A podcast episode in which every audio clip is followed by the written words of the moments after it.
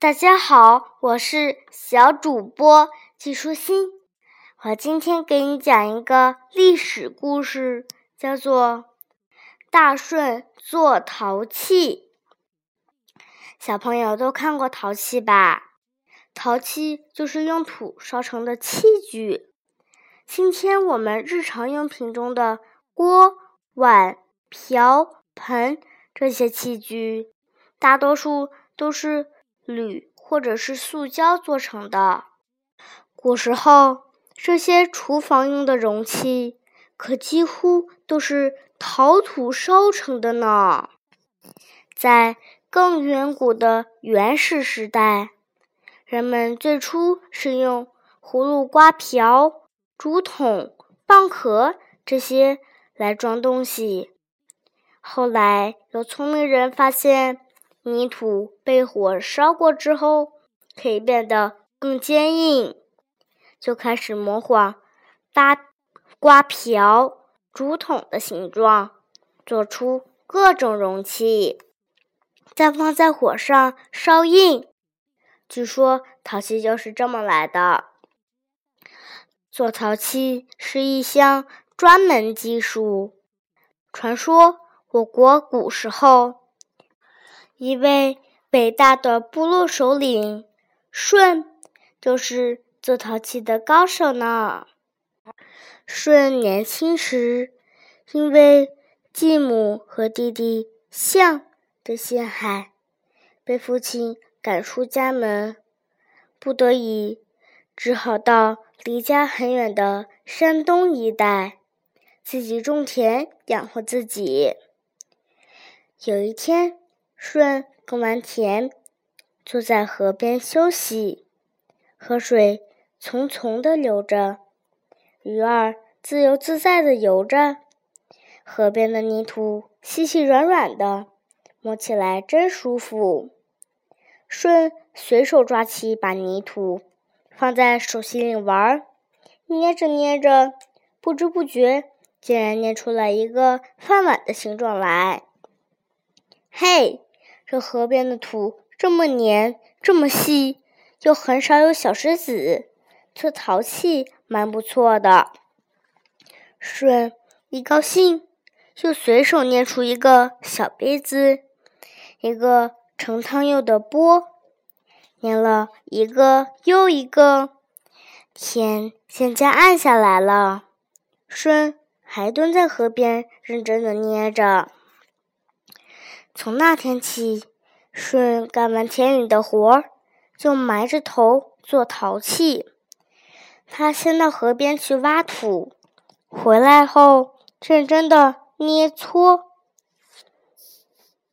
再依照自己的意思捏出碗、缸、瓮各种形状来。捏好形状，把它们放到一个小土窑里。用很大很旺的火烧，烧好，在上面画上各种图案，再烧一次，出来就是坚硬的陶器了。舜不管做什么事都很用心，即使是一个壶把或是一个小小的盖子，都仔小心仔细的捏了又捏。修了又修，不到完全满意就绝不罢休。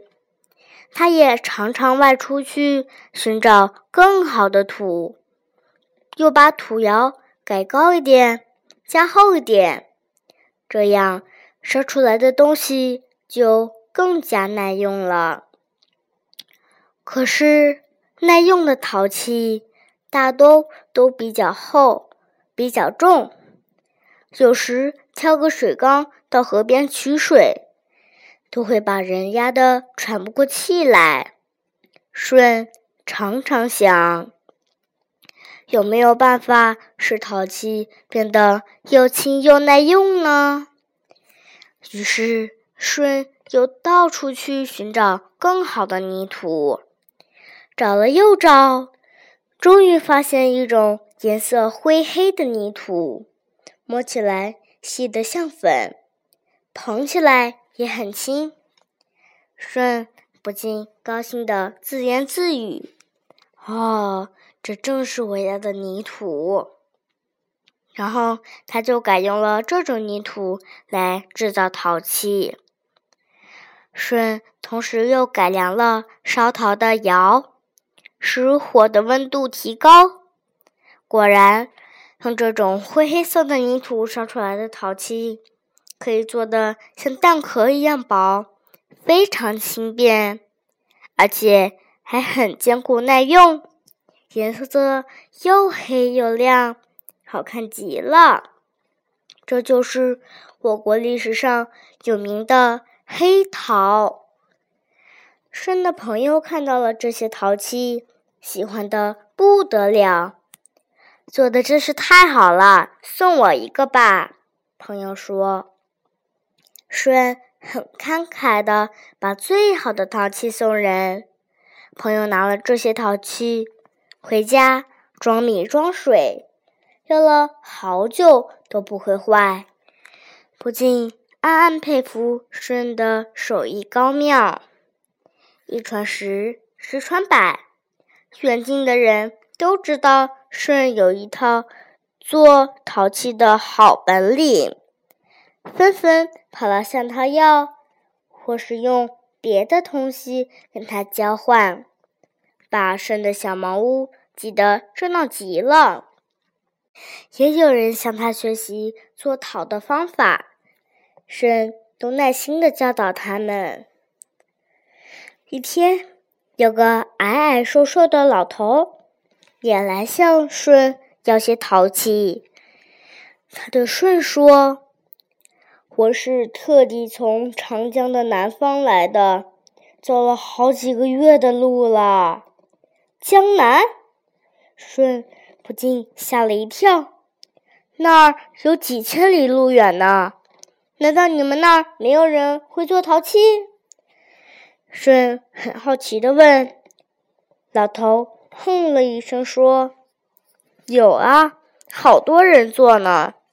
那些人一个个都是没良心的东西，为了赚钱，把东西做的又粗糙又脆薄。”用不了几天就裂的裂，破了破。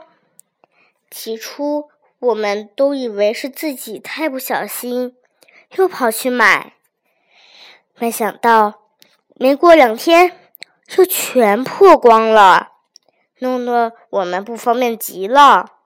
后来看那些卖陶器的全发了财，才知道原来是他们做生意不实在。偷工减料的缘故，老头一口气说了一大串，越说越生气，嗓门也越来越大。舜听了，心里十分感慨。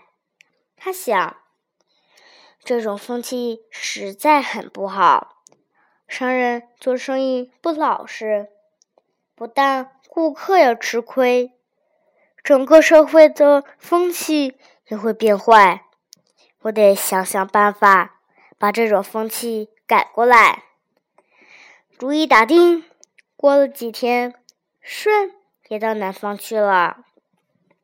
到了江南，舜挑了一个靠河边的地方住下来，开始不眠不休的做陶器，做好一批批又轻又耐用的黑陶，敲到。市集去卖，卖陶器哟，锅碗缸瓮，好看耐用。舜拉开了嗓门，大声吆喝起来。来来往往的人都被那又黑又亮的陶器吸引过来，又因为价格便宜，一下子全卖光了。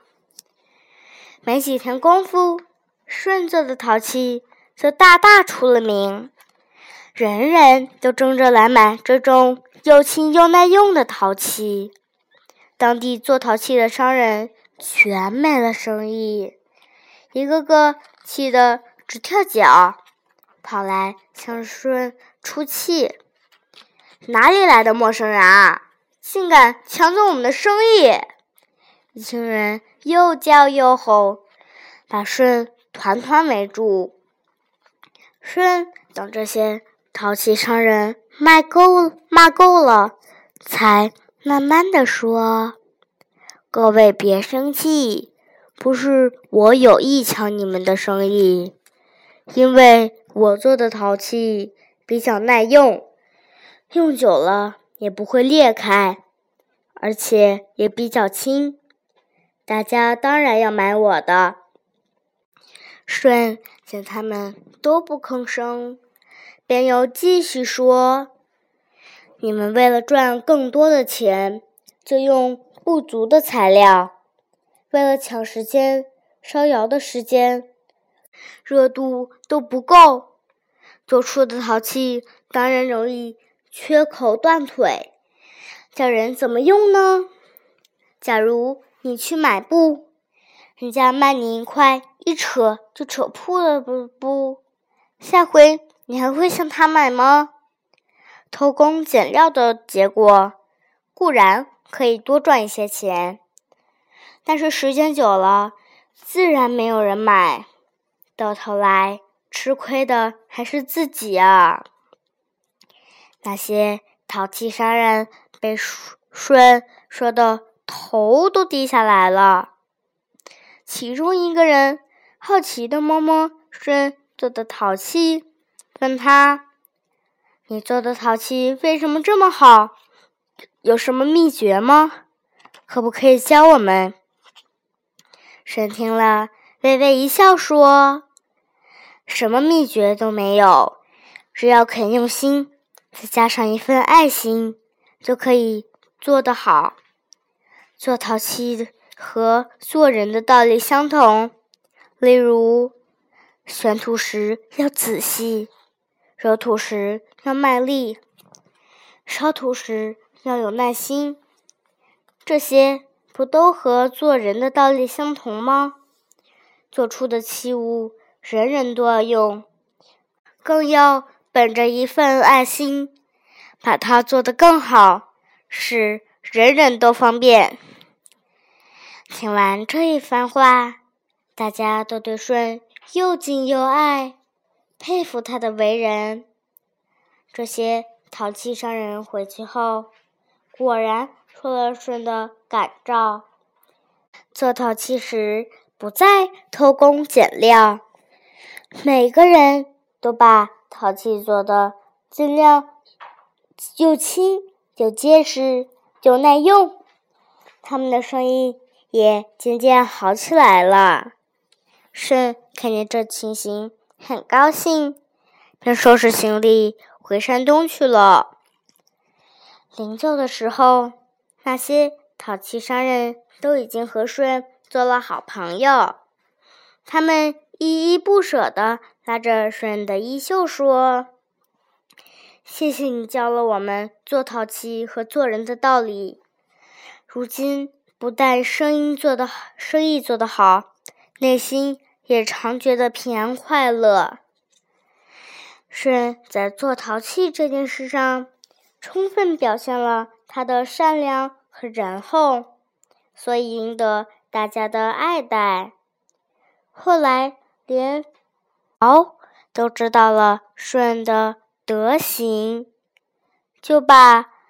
部落首领的位子让给他，舜果然成了一位仁厚爱民的好首领。今天的故事讲完啦，小朋友，拜拜。